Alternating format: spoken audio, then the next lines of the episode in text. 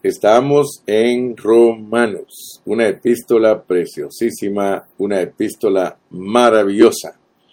Hoy vamos a continuar con el capítulo 8 de Romanos. El capítulo 8 de Romanos es un capítulo crucial, está lleno de experiencia. Escucha bien, el capítulo 8 de Romanos es un capítulo crucial que está lleno de experiencia.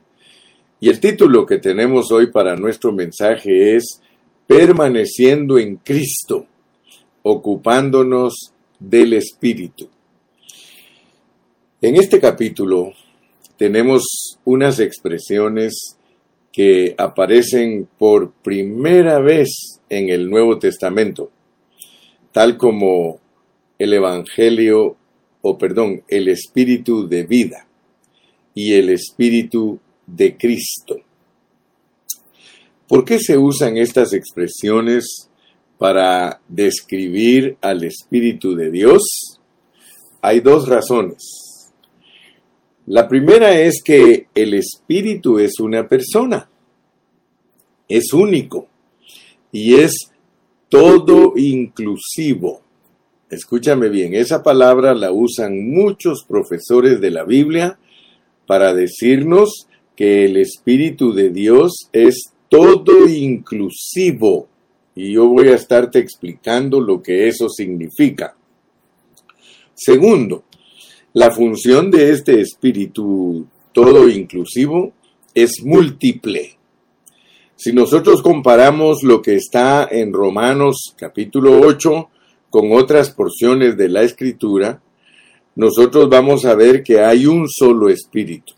Efesios 4:4 dice un espíritu, así que solo hay un espíritu, hermano. Pero en el Nuevo Testamento, ese espíritu es llamado el Espíritu de Dios, el Espíritu Santo, el Espíritu de Jesús en Hechos 16, el Espíritu de Cristo en Romanos 8 y el Espíritu de Jesucristo en Filipenses capítulo 1, esos títulos señalan que el Espíritu es todo inclusivo. El Espíritu es el Espíritu de Dios con la divinidad. Pero ahora la humanidad del Señor está en el Espíritu. Por eso ahora se le llama y llega a ser el Espíritu de Jesús. Ahora fíjese usted, cuando nosotros hablamos de ese Espíritu que, que incluye también la resurrección, se llama el Espíritu de Cristo. Por eso les dije que eso significa que el espíritu es todo inclusivo. El espíritu, el espíritu tiene un suministro abundante. Por eso se le llama el espíritu de Jesucristo. Se llama el espíritu de vida porque ese espíritu es vida contiene vida e imparte vida. Entonces cada título del Espíritu nos revela las riquezas del Espíritu debido a que es todo inclusivo. Las funciones del Espíritu son múltiples. El Espíritu santifica, el Espíritu da vida, el Espíritu transforma, el Espíritu renueva, el espíritu conforma, etcétera, etcétera. Por eso, lo que contienen esos títulos son una revelación rica, todo inclusiva del espíritu y la función del espíritu divino. Gracias a Dios porque podemos ver este asunto. Ahora bien, vamos a entrar a, las riquezas, vamos a entrar a las riquezas de Romanos capítulo 8, ¿verdad? Porque tenemos que ver todas las riquezas que hay aquí en Romanos capítulo 8. Y estas riquezas que nosotros encontramos aquí en Romanos capítulo 8, no las encontramos en ninguna otra parte de, de la palabra de Dios. En ninguna mención de, del espíritu de vida eh, está tan claro como se revela aquí. Cuando se habla del espíritu de vida en otros pasajes no está tan claro como nos lo revela Dios en Romanos capítulo 8. Ahora, aquí también el espíritu de Cristo. Al leer los versículos 9 y 10 vamos a ver tres palabras. Vamos a leer capítulo 8, versículo 9 y 10. Dice, mas vosotros no vivís según la carne, sino según el Espíritu. Si es que el Espíritu de Dios mora en vosotros. Y si alguno no tiene el Espíritu de Cristo, no es de él. Nota pues, nota que tan solo aquí en estos dos versículos, el versículo 9 y el versículo 10, se usan tres términos intercambiables para hablar del Espíritu de Dios. El primero que nos ponen es el Espíritu, así simplemente el Espíritu. Pero luego nos dice el Espíritu de Dios. Y luego nos dice el Espíritu de Cristo. Entonces esto nos indica que el Espíritu de Dios es el Espíritu así sencillamente, es el Espíritu de Cristo y es también el Espíritu de Jesucristo. Ahora, voy a repetirlo. Mira, en el versículo 9 y 10 tenemos tres términos. Mas vosotros no vivís según la carne, sino según el Espíritu. Ahí no te ponen que es el Espíritu de Dios ni que es el Espíritu de Cristo. Te lo ponen en un término sencillo como el Espíritu, pero seguido a eso en, la continuación de este versículo 9 tenemos que el Espíritu es el Espíritu de Dios. Y aún más, es el Espíritu de Cristo. Entonces pongamos atención porque Dios nos quiere mostrar algo.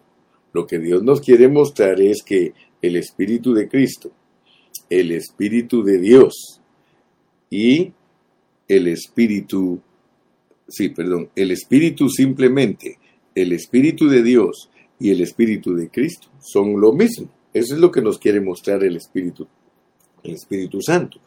Tenemos el Espíritu de Dios hoy como el Espíritu de vida. Aquí lo podemos leer también en el capítulo número 8. Y tenemos a Cristo como el Espíritu de vida que mora en nuestro espíritu. Lo tenemos como el Espíritu de vida, pero también lo tenemos como el espíritu de vida que mora. Entonces yo quiero que por favor hoy pongas mucha atención a la lección porque tiene bastantes detalles, pero tiene un propósito. El propósito es que entendamos el espíritu todo inclusivo, un espíritu que tiene todo incluido, y eso te va a abrir tu entendimiento. Ahora, solo con saber esto, nosotros no tenemos la experiencia. Nosotros podemos saber todos los términos que Dios nos da del Espíritu y aún así no tener la experiencia. Pero Romanos nos dice que andemos no conforme a la carne, sino conforme al Espíritu. Y eso, eso es experiencia. Entonces, aquí nos van a dar no solo la enseñanza, no solo la doctrina, sino también la práctica. Luego en el capítulo 8 y versículo 6 dice, porque el ocuparse de la carne es muerte, pero el ocuparse del Espíritu es vida y paz. Así que en este versículo tenemos dos cosas. Tenemos la carne y el Espíritu con dos resultados, la muerte y la vida. Cuando nosotros leemos en Juan capítulo 15, el Señor Jesús dijo, permaneced en mí y yo en vosotros. Ahora, el asunto es este que nosotros podemos leer el capítulo 15 de Juan, en donde se nos dice que permanezcamos en Cristo, pero no nos muestra la manera de permanecer. Noten ustedes que a veces nos dice lo que Él quiere, pero no nos dice cómo. Ahora, Cristo, Cristo está lejos, hermano. Ahorita mismo, ¿dónde está Cristo? Él está sentado a la diestra de Dios. Él está en el tercer cielo y nosotros estamos aquí en la tierra, ¿sí o no? ¿Verdad que sí? Ahora tenemos una pregunta. ¿Cómo podemos permanecer en Él si Él está en el tercer cielo? Y cuando hacemos esa pregunta, ninguno nos puede dar respuesta. Muchos sencillamente dicen, nosotros estamos en Cristo solo a través del Espíritu Santo. Pero Él dice, permaneced en mí. Él no dice permaneced en mí a través del Espíritu, ¿verdad que no? A mí me gusta conocer la Biblia, pero quiero decirles que a mí no me gusta conocer la Biblia en una forma tradicional, sino que a mí me gusta conocer la Biblia en una manera lógica, en una manera que yo pueda usarla de acuerdo a su contexto. Repito, no en la manera tradicional. Jesús nos dice, permaneced en mí, pero la pregunta es, ¿en dónde está Él en mí? Fíjate pues, permaneced en mí, pero ¿en dónde está Él en mí? No nos dan respuesta a eso tampoco, hermano. ¿Qué es este en mí? ¿Qué significa permanecer en mí? Aleluya. Dice que no, no quiero decir quién, sino que es, que es, que esté en mí. ¿Sí? ¿O qué es este en mí? Esa es mi pregunta. ¿Qué significa este en mí? Él dice, permaneced en mí. ¿Qué es este en mí? ¿Cómo puede ser esto? Si dijera permanecer conmigo, sería fácil entenderlo. Además, aunque supiera qué es Él y dónde está Él, ¿cómo podría yo entrar en Él? Si nosotros nos quedamos en Juan capítulo 15, nosotros nunca tendríamos la respuesta. Pero, gracias a Dios por Romanos 8, porque Romanos 8 nos da la respuesta correcta. ¿Dónde está Cristo hoy? ¿Dónde? ¿Dónde está Cristo hoy? Él no está solamente en el cielo, sino que de acuerdo a la pureza de la Biblia dice que Él está en nosotros. Aleluya. Se nos dice en la Biblia que Él está en el cielo intercediendo por nosotros, y eso es verdad. Pero en el mismo capítulo, en Romanos 8:10, allí se nos dice que Él está en nosotros. Leámoslo. Dice Romanos 8:10, pero si Cristo está en vosotros. Fíjate que cuando uno estudia la Biblia, si uno no tiene cuidado, uno va a leer y leer y leer y no va a captar lo que Dios le quiere enseñar. Nota que aquí dice que Cristo está en ti. Pero si Cristo está en vosotros, y por eso es que a muchos les cuesta entender porque Cristo está en el cielo. Cristo está intercediendo por todos nosotros en el tercer cielo.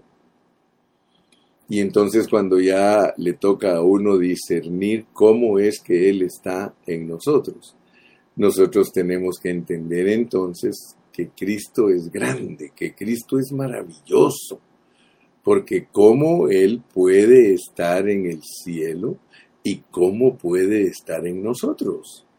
Eso en nuestra mente natural, en nuestra mente humana, es bastante difícil de concebirse. Pero como nosotros no dependemos de una mente natural, nosotros dependemos de la mente de Cristo. Entonces nosotros tenemos que entender que Cristo como espíritu él puede estar en todas partes.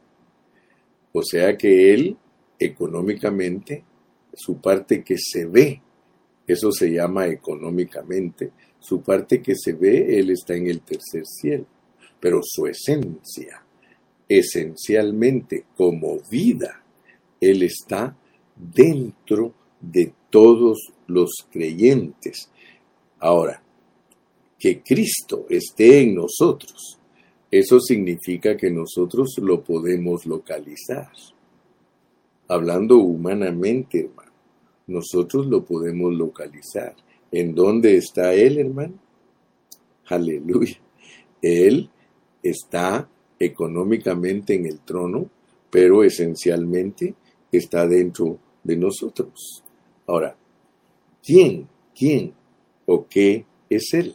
¿Quién o qué es Él? ¿Quién o qué es Cristo? La mayoría de los cristianos comprenden lo que Cristo es solamente como una doctrina, como una doctrina objetiva. Ellos entienden la triunidad de Dios, ellos entienden que hay Padre, que hay Hijo y que hay Espíritu. Y hasta en sus enseñanzas dicen que el Padre es la primera persona, que el Hijo es la segunda persona y que el Espíritu Santo es la tercera persona. Pero ahora, yo creo que nosotros todos creemos eso. Todos los cristianos creemos en el Dios triuno, creemos en el Padre, el Hijo y el Espíritu. Y nosotros sabemos que Él es uno tres. Él es uno tres y tres uno. Y esos números pues no existen en nuestra matemática humana, porque ¿quién puede eh, eh, enseñar lo que es tres uno? Tres uno o, o triuno o uno tres es una mezcla, ¿verdad? Entonces ese es un número mezclado que no existe en la matemática humana natural, sino que solo existe en la matemática divina, porque Él es tres y es uno, y es uno y es tres. Aleluya. Y ese es un misterio divino, es un misterio divino espiritual y eterno, pero no es una enseñanza o meramente una doctrina, no. Yo quiero que, que, por favor abras tu entendimiento. Cuando a ti te hablan del Dios triuno, cuando te hablan de que Dios es tres uno y uno tres, no es enseñanza, no es doctrina, es experiencia, es el proceso por el cual Dios ha pasado para poder entrar en los hombres. Nota, eso es muy distinto a hablar de doctrinas. Si yo te enseño a ti la doctrina de la Trinidad como lo tiene la Iglesia Católica, eso no le ayuda a nadie para entender a Dios. Pero si yo te lo enseño como está escrito en la Biblia, en una forma experimental, entonces tú lo vas a entender muy fácilmente. ¿Por qué? Porque esa es la economía de Dios. Que Dios sea triuno es su economía es su forma de darse a conocer a los hombres. Ahora, ¿cómo es la economía de Dios? Es de que Dios es espíritu. Dios es espíritu, a Él nadie lo puede ver, nadie. Entonces Dios como fuente, que es el Padre, Él es espíritu. Pero ese Dios que es espíritu, la Biblia claramente te enseña que aquel verbo se hizo carne. Tú puedes leer en Juan capítulo 1 que Dios, que es el hablar divino, Él se hizo carne, o sea que Él tomó cuerpo de hombre, a lo cual el apóstol San Pablo le llama, en Timoteo le llama el misterio de la piedad. Que Dios se haya hecho hombre pertenece al misterio, es un misterio y se llama el misterio de la piedad. Él viene aquí a la tierra y Él va a la cruz y resucita. Eso es un proceso. Pero ese Dios que es espíritu, te das cuenta que no es doctrina, es una experiencia de Dios para alcanzar la humanidad. Entonces Él se encarna, muere en la cruz y resucita y en resurrección la Biblia te lo presenta como el espíritu. Y eso es lo que estamos estudiando ahorita aquí. Estamos estudiando a Dios como el Espíritu. Entonces escucha bien cómo funciona este asunto. Dios el Padre está corporificado en Dios el Hijo. A Dios nadie le vio jamás, pero el Hijo de Dios le ha dado a conocer. Así lo pone Juan 1.18. De manera que el Padre está corporificado en el Hijo y el Hijo es hecho real a los creyentes como el Espíritu. En Primera de Corintios 15, 45, el apóstol San Pablo nos dice que hay un postrer Adán. Y dice que el postrer Adán fue hecho espíritu vivificante. El postrer Adán, él, él es espíritu vivificante. Dicho en otras palabras, después de que Cristo muere en la cruz del Calvario, que es la encarnación de Dios pasando por la experiencia de la muerte, Él experimenta la resurrección. Y al experimentar la resurrección, Él viene a ser el Espíritu vivificante para entrar en nosotros, gloria a Dios, y por eso segunda de Corintios 3:17 nos dice que el Señor es el Espíritu. Vuelvo a repetirte, yo no me estoy refiriendo a la doctrina de la Trinidad, sino a la experiencia de Dios para entrar en nosotros como su iglesia, como su cuerpo. Oh, gloria a Dios, hermano, esto es maravillosísimo. Ahora preguntémonos, pues, ¿quién es el espíritu de vida? ¿Quién es el espíritu de vida? Jesús, el Hijo de Dios, que es hecho real como el espíritu. Aleluya. Cada vez que hablamos a Jesús, escucha bien, porque como ya entendiste que Jesús, Jesús, se llama el Espíritu de Jesús, porque ese Espíritu contiene la humanidad de Jesús. Si ese Espíritu no tuviera la humanidad de Jesús incluida en él, entonces no se podría llamar el Espíritu de Jesús, pero la Biblia lo llama el Espíritu de Jesús.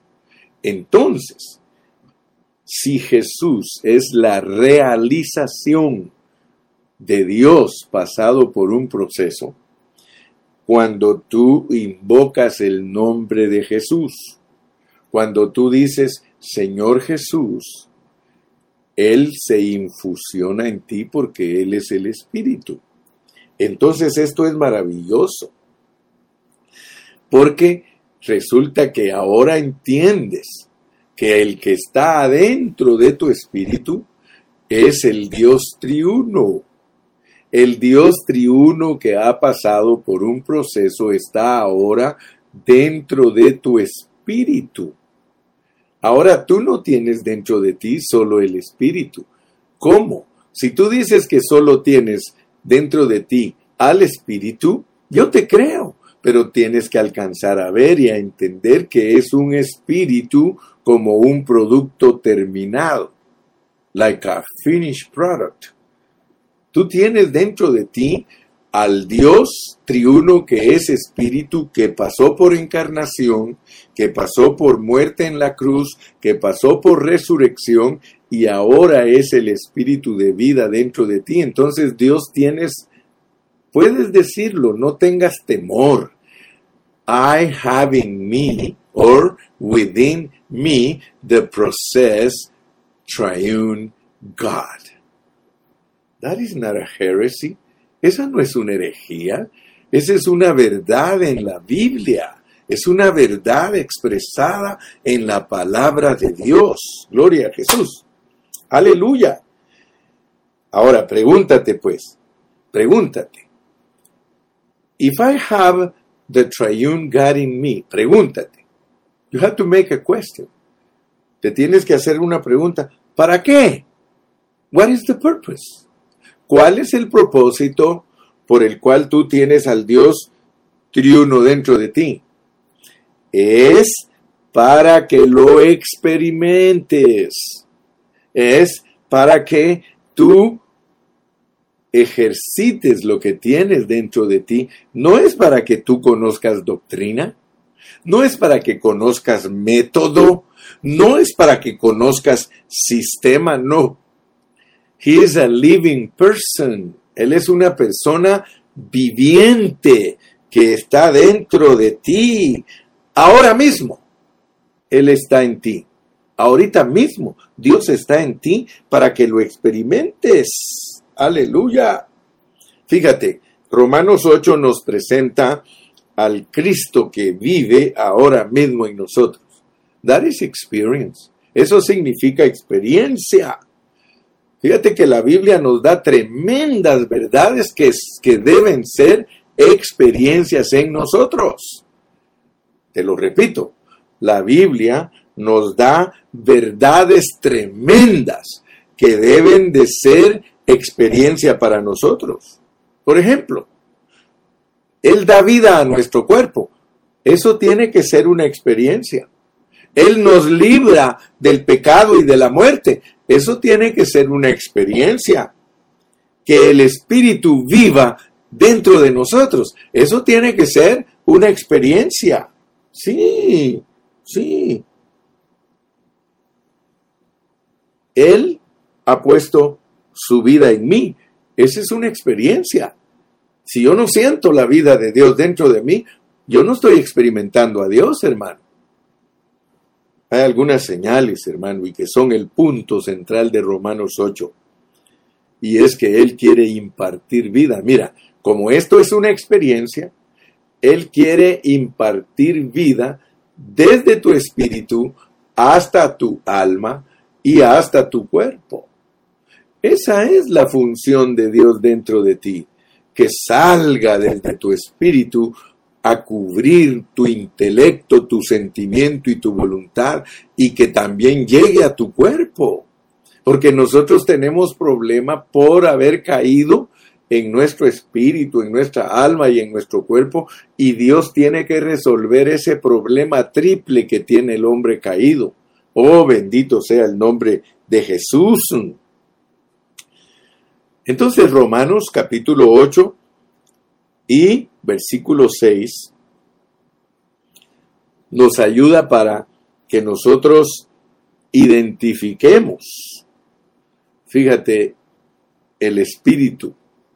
Dice en Romanos 8:6, porque el ocuparse de la carne es muerte, pero el ocuparse del espíritu, y quiero decirte que cuando los traductores de la Biblia les tocó traducir esta parte de Romanos, ellos tenían un problema muy serio, porque esa palabra espíritu en el versículo 6, en tu Biblia está con mayúscula, en mi Biblia está con mayúscula.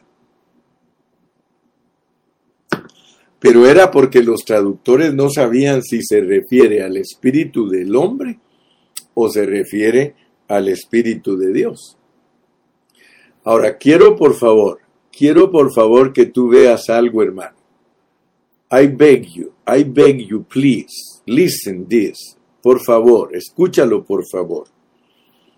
Porque hay muchos cristianos que todavía no han alcanzado a ver esto. De que el Espíritu de Dios, ahora que Él ya está en resurrección, está mezclado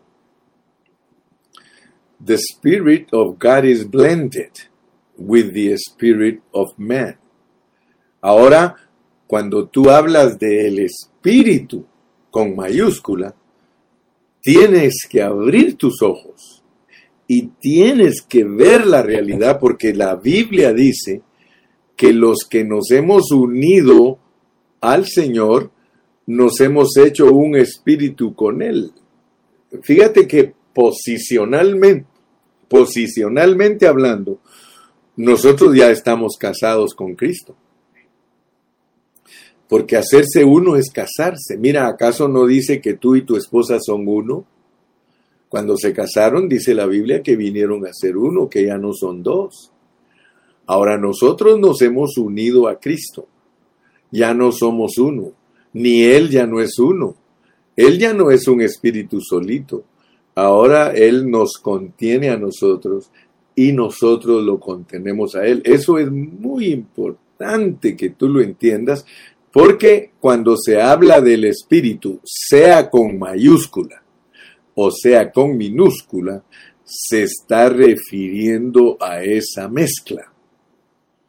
Dios ahora está mezclado con el hombre. Ahora Dios ya no solo es Dios, Ahora Dios es también hombre. Ahora Dios se llama el Espíritu de Jesús porque Él pasó recogiendo una humanidad aquí a la tierra. Tú puedes oír mensajes de que Cristo está en el cielo y que está intercediendo por nosotros, pero ahora Él es el Espíritu de vida, ahora Él es el Espíritu Santo, ahora Él es el Espíritu de Cristo, ahora Él es el Espíritu de Jesús, ahora Él es el Hijo del Hombre, ahora Dios tiene una experiencia de hombre con Él y nosotros nos hemos unido a Él. Ahora te voy a poner más claro los asuntos. Ahora Dios es un hombre corporativo. Dios es un hombre corporativo. Por eso se llama el cuerpo de Cristo. Dios en Cristo ahora es un hombre gigante. Aleluya, cuya cabeza está en el tercer cielo y cuyo cuerpo está en, el, en la tierra. Mira, mira qué clase de Cristo es. Por eso cuando tú leas Isaías, Isaías, él dice de, eh, ¿De qué tamaño tiene que ser la casa que vosotros me queréis edificar si el cielo es mi trono y la tierra el estrado de mis pies? ¿Alguna vez has pensado en Cristo como un hombre gigante? Que su cabeza está en el cielo y que sus pies están en la tierra. Esa es una metáfora. Esa es una, una forma que Dios te ayuda para que puedas entender el Cristo que tú estás viviendo. Estás viviendo un Cristo gigante aleluya, poderosísimo. La cabeza está en el cielo y el cuerpo está en la tierra. Eso significa que somos uno con Dios, hermano. Entonces, yo quiero que veas, por favor, que el hombre necesita a Dios. Vamos a avanzar un poquito más. Ahora, ahora dentro de nosotros tenemos un espíritu mezclado. Y por fuera nosotros tenemos la carne. ¿sí? En nuestro espíritu tenemos al Dios triuno habitando allí. Ahora, y en esta carne confundida, esta carne confundida, porque dice que tiene deseos engañosos, la pobrecita carne de nosotros está muy confundida. Pero, dice la Biblia, que en esta carne confundida permanece Satanás. ¿Se recuerdan ustedes que en el huerto del Edén Adán fue puesto ante dos árboles? Pero resulta que ahora nosotros somos el huerto. Ahora usted, hermano, y yo somos el huerto. Aleluya. En el huerto del Edén Adán fue puesto frente a dos árboles. Ahora nosotros somos ese Edén que dentro de nosotros contenemos al árbol de la vida en nuestro espíritu y el árbol del conocimiento en nuestra alma. Satanás el maligno está hoy día en nuestra carne.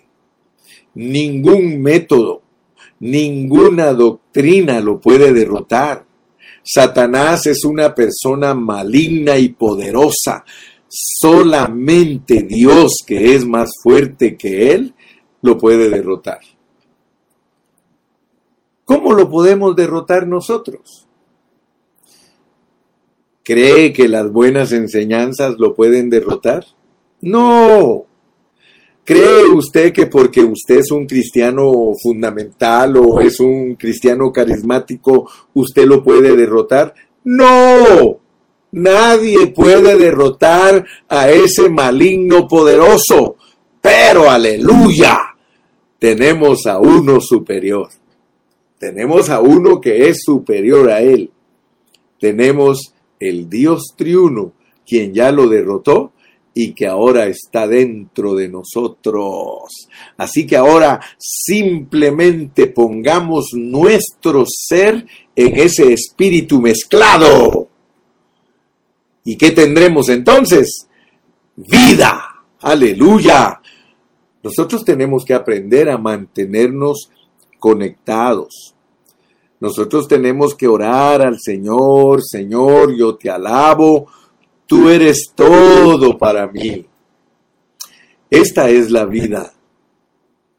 Sí, hermano, esa es la vida cristiana, una vida de santidad, una vida gloriosa.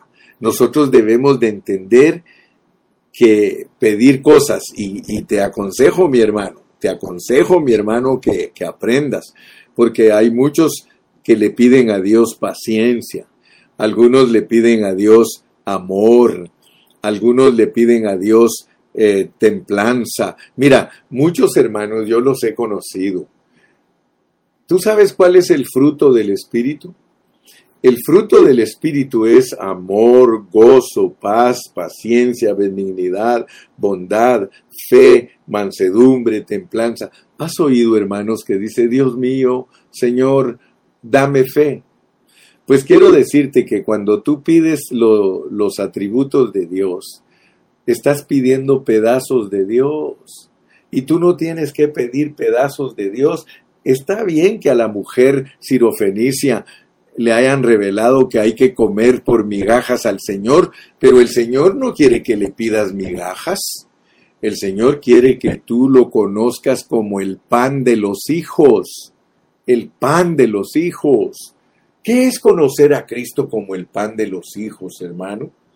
Es conocer que tú sí te puedes comer a Cristo por pedazos, porque no te lo puedes conocer entero, pero no lo pidas por pedazos, pídelo entero. Hermano, Deja esas oraciones de pedir paciencia, de pedir amor, de pedir fe, porque eso es pedir pedazos cuando Dios te dice, hijo mío, yo quiero darte todo, yo me quiero dar todo a ti.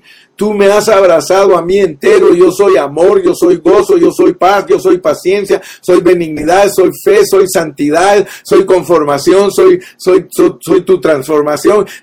Mira, lo que quiero decirte es que pide a Dios como el todo, porque Él ha sido dado a ti como el todo.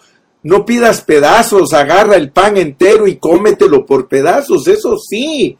Pero no estés, hermano, como aquel hermano pobrecito pidiendo, Señor, yo quiero amar a mi esposa. ¿Para qué pides amar a tu esposa si no tienes a Cristo, que es amor? Mejor aprovecha el Cristo que tienes y tú vas a poder amar a tu esposa en una forma completa. Por eso te digo que tenemos que mantenernos conectados en ese Dios triuno que está dentro de nosotros. Si nosotros no nos mantenemos conectados con el Dios triuno que está en nosotros, entonces nosotros no vamos a funcionar como Dios quiere que funcionemos.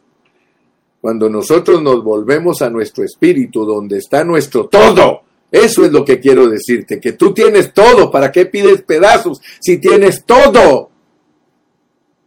Cuando tú le dices a Dios, Señor, pon amor por mi esposa, el Señor va a decir, oye, ¿a ti te interesa el amor por tu esposa o te intereso yo? ¿No sabes que yo soy el amor? Aleluya. Praise the Lord. Thank you, Pastor Ernie. That a good comment. Thank you. Dice, thank you, Pastor. I have to go.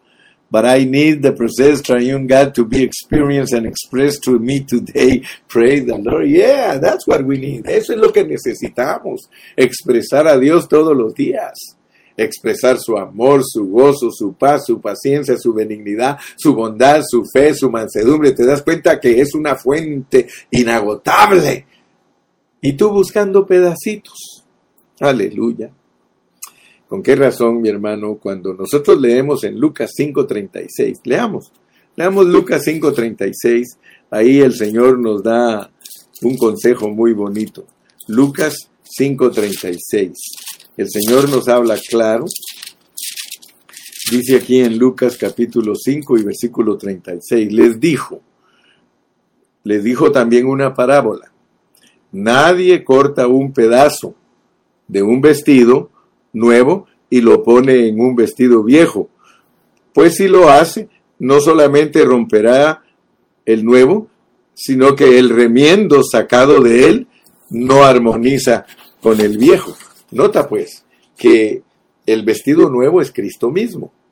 Cuando nos damos cuenta de nuestras carencias, si vamos a Cristo para ser éticos, nosotros vamos a contradecir la economía de Dios y la meta de Dios. Si carecemos de paciencia y queremos cortar una parte de Cristo, mira lo que te estoy hablando, que no se puede estar cortando a Cristo en pedacitos. O te pones todo el traje vestido de Cristo y lo expresas. Pero no puedes estar usando pedacitos. Eso es lo que significa que no se puede estar cortando pedacitos de un traje nuevo para ponerlos en un traje viejo. Se va a ver todo feo, hermano. Sí. Es decir, si queremos añadirnos algo de Él, eso es contradecir la economía, la economía de Dios, porque Dios quiere darnos el Cristo entero el Cristo completo, el Cristo todo inclusivo, como nuestro todo. Confiesa que Cristo es tu todo, ahí lo tienes, hermano. Tú tienes toda la riqueza del Dios triuno dentro de ti para que fluya. La intención de Dios, hermano, no es darnos cosas tales como amor, paciencia, poder o vida. No, hermano, Dios nos da a Cristo, el cual es todo. Así que hay oraciones pidiendo cosas a Dios que no son respondidas. ¿Por qué? Porque Dios dice, no puedo yo contradecirme a mí mismo. Si yo lo que quiero darles a ustedes es un Cristo completo. Aleluya. Tú tienes un Cristo completo, pero los hermanos que enseñan mal el Evangelio son los que le enseñan a los hermanos a estar, pidiendo pedacitos de Cristo. Dios se da completo a nosotros en Cristo. Hermanos, ciertamente Él es el pan de los hijos. Pídelo completo y te lo comes por pedacitos. Sí, claro que sí. ¿Cuál es entonces el problema? El problema es ver en una forma incorrecta a Cristo. Tenemos que aprender a ver a Cristo en una forma adecuada, porque muchas veces nosotros no alcanzamos a ver lo que Dios desea. Sí, Dios desea que Cristo sea todo para nosotros, así lo dice Pablo, Él es el todo para nosotros.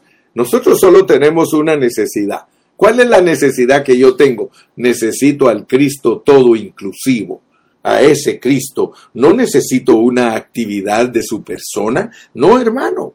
No hay método ni técnica, nosotros tenemos una persona. Si nosotros alcanzamos a ver esto, hermano, nosotros entraríamos en un éxtasis por la libertad que nos trae la vida espiritual. Hermano, si tú descubres esto que estamos hablando, esto es maravillosísimo.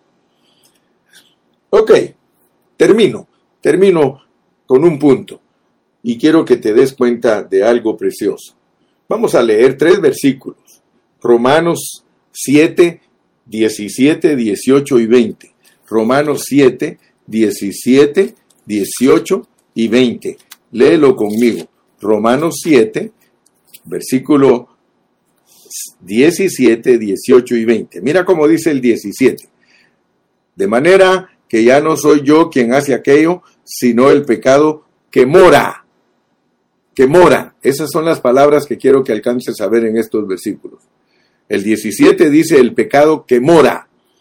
Leamos ahora el 18. Y yo sé que en mí, esto es en mi carne, no mora, no mora el bien. Otra vez la palabra morar. Versículo 20. Y si hago lo que no quiero, ya no lo hago yo, sino el pecado que mora. Entonces, yo quiero que veas que en estos tres versículos se usa la palabra morar para hablar del pecado. En Romanos el pecado es la encarnación de Satanás. Quieras tú creerlo o no lo quieras creer, yo lo siento mucho si no estás bien instruido en la palabra, porque la gente no está bien instruida en la palabra y no cree que Satanás vive en su carne. El apóstol Pablo pone a Satanás como alguien que mora en nuestra carne. Nadie puede morar en nuestra carne si no es una persona. Mora. Así que el pecado lo personifica. Si tu teología es que tú no, no tienes al diablo en, en tu carne, yo no sé por qué resultaste con esa teología.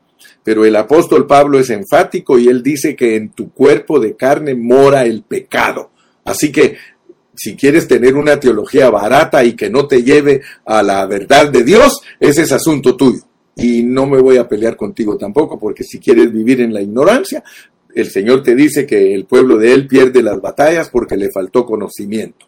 Pero hablando técnicamente, hablando con propiedad, las palabras del apóstol San Pablo son que en tu espíritu vive Dios, en tu alma vive, vives tú, tu yo, y en tu carne vive el diablo. Así que, perdóname, eh, si tú te pones a discutir que el diablo no es omnipresente, que a mí no me interesan tus discusiones. A mí lo que me interesa es ver lo que dice la Biblia y la Biblia me dice a mí claramente que en mi carne vi mora el pecado. Así que el pecado es la encarnación de Satanás. Y no me puedes discutir, yo lo sé porque Dios, le, el Señor le dijo a Pedro en un momento que Satanás se encarnó en él, le dijo, apártate de mí, Satanás y no que el chamuco se haya encarnado, sino el pecado que está en, el, en, en, Pedro salió a la luz y Dios dijo que era Satanás. Jesús dijo que era Satanás. Así que por favor no me estés criticando, sino que mejor aprovecha este mensaje y vive la vida de Dios. Pero tenemos algo más que mora en nosotros. En Romanos 8:10 dice que tenemos algo más que mora en nosotros. Mira, dice, pero si el, el pero si Cristo está en vosotros, el cuerpo en verdad está muerto a causa del pecado, más el espíritu vive a causa de la justicia. Y si el espíritu de aquel que levantó de los muertos a Jesús mora en vosotros. Es clave la palabra morar. Entonces yo quiero que tú veas, hermano, que en Romanos 8:10 en nuestro espíritu ya habita el Espíritu de Dios, pero nuestro cuerpo sigue siendo muerto. Sin embargo, ese Espíritu que mora en nosotros quiere dar vida a nuestro cuerpo mortal. Muchos hermanos no son visitados por Dios y no dejan las cosas pecaminosas que practican con sus cuerpos, porque no le dan lugar a Dios que los alcance con su vida que está en su espíritu, en su que les, les, alcance su alma y hasta su cuerpo. Porque yo quiero decirte que Dios es capaz no solo de alcanzar tu espíritu, eso lo alcanzó el día que creíste en Cristo, pero si, este, si estás viviendo transformado, santificado y estás dejando que Dios haga el trabajo en ti, tú estás ahorita en un proceso de que Dios quiere ganar tu alma pero eso no es lo único que Dios quiere ganar de ti. El apóstol San Pablo dice en 1 Tesalonicenses 5:23 para que todo vuestro ser, espíritu, alma y cuerpo sean irreprensibles delante de Dios. Entonces tienes ya que tirar esa teología vieja que ni siquiera te dan los conceptos claros, una teología barata y dañada y pervertida que le han enseñado a la iglesia, hermano. La iglesia tiene que conocer la verdad como Dios la revela. De otra manera serás un religioso orando siempre solo por enfermos y sacando demonios y nunca vas a experimentar lo que Dios quiere que experimentes que tu ser completo sea irreprensible. ¿De qué me sirve echar fuera demonios? ¿De qué me sirve hablar lenguas? ¿De qué me sirve, hermano, vivir una vida con largas faldas y con, con, con tratando de cosas exteriores? Eso no me sirve para nada mientras mi ser interno no reciba la vida de Dios. Dios quiere darte vida. Entonces, hermano, aquí dice claramente en la palabra que Dios lo que quiere es hacer un hogar de ti. Pero un hogar no consta solo de la cocina ni solo del comedor. Un hogar es un hogar donde hay garage, donde hay cocina, donde hay sala, donde hay dormitorio para todos, donde hay baño. Dios quiere moverse en todo tu ser, hermano.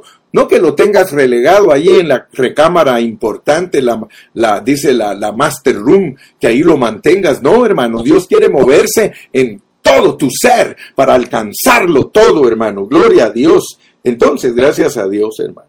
Gracias a Dios por estos dos capítulos de Romanos 7 y Romanos 8, hermano. Porque ahí tenemos a los que moran en nosotros. En el capítulo 7 y 8 de Romanos se nos dice quiénes moran en nosotros. En nosotros mora Dios y mora el diablo. Así que tranquilo, si no lo entiendes, pídele a Dios entenderlo, pero estoy seguro, hermano, estoy seguro que Dios te va a abrir tu entendimiento, porque el huerto ahora eres tú. Allá en el huerto que había dos árboles, uno de vida y uno de muerte uno de vida y uno del bien y el mal, y la serpiente. ¿Sí o no? Pues ahora tú eres el huerto. No me vas a decir tú que no tienes tentaciones, tú no me vas a decir tú que el diablo no está eh, acechándote. Claro, ahora tú eres el huerto, pues. Entonces, terminemos con Romanos 8:6. Porque el ocuparse de la carne es muerte pero el ocuparse del Espíritu es vida y paz. En mi carne mora el pecado. En mi espíritu tengo a Cristo. Pero resulta que yo estoy en medio de esos dos. Sí, ahí estoy yo, mi alma. En mi carne mora el pecado. En mi espíritu mora Dios. Pero hay una parte en mí que se llama alma, que es la sede de mí, es el yo. ¿Cómo voy a ser transformado? ¿Cómo voy a ser santificado? ¿Cómo voy a ser conformado? Eso es Romanos 8. Es el Cristo todo inclusivo dentro de nosotros que quiere suministrarnos todas sus riquezas para que nuestro vivir sea victorioso. Algunos no conciben en su mente cuando oyen que el pecado mora en nuestra carne, pero es Pablo, es Pablo el que usa el verbo morar. Dice, el pecado me engañó, el pecado me mató, el pecado mora en mí. Hermano, no te engañes. Pablo no se, él no se engañó a sí mismo. Pablo estaba clarísimo de que el pecado lo engañaba. Él estaba clarísimo que el pecado lo mataba. Él estaba claro que el pecado mora en él. La encarnación de algo. Sí, hermano. Jesús nos demostró claramente esto. Apártate de mí, Satanás, le dijo a su discípulo, al gran Pedro. Apártate de mí, Satanás. Yo estoy 100% seguro que cuando Cristo le dijo a Pedro, apártate de mí, Satanás, se estaba refiriendo a lo que estamos hablando aquí en este momento. Dejarse usar por el enemigo, sabiendo que nuestra carne, en ella mora Satanás. Cristo le dijo, Pedro, ¿por qué no pones la mira en las cosas de arriba? Estás poniendo la mente en las cosas de la carne. ¿Y quién se puede imaginar, hermano, que Pedro, tratando de hacerle un favor a Cristo, tratando de que no fuera a la cruz, el Señor se haya enojado tanto y le haya dicho, apártate de mí, chamuco. Hermano, Pedro no estaba pecando. Pedro no estaba haciendo ninguna cosa externa mala, pero sabe que sí estaba haciendo. Estaba ocupado en las cosas de la tierra. No estaba pensando en el sacrificio que hay que hacer. Cristo tenía que morir para perdonar a los pecadores. Pues yo quiero decirte que hay muchas cosas que tenemos que hacer y que pertenecen a la vida espiritual, pero si tenemos puesta la mirada en las cosas de este mundo, nosotros no vamos a participar de ese propósito divino, el cual muchas veces es que pasemos por el sufrimiento. Segunda de Timoteo 2.22 dice que si sufrimos con Él, reinaremos con Él. Que Dios te bendiga en esta mañana y ojalá que Dios te haya abierto tu entendimiento y que alcances a ver, pues, la realidad de la vida cristiana. Yo estoy por la realidad de la vida cristiana. ¿Y tú por qué estás?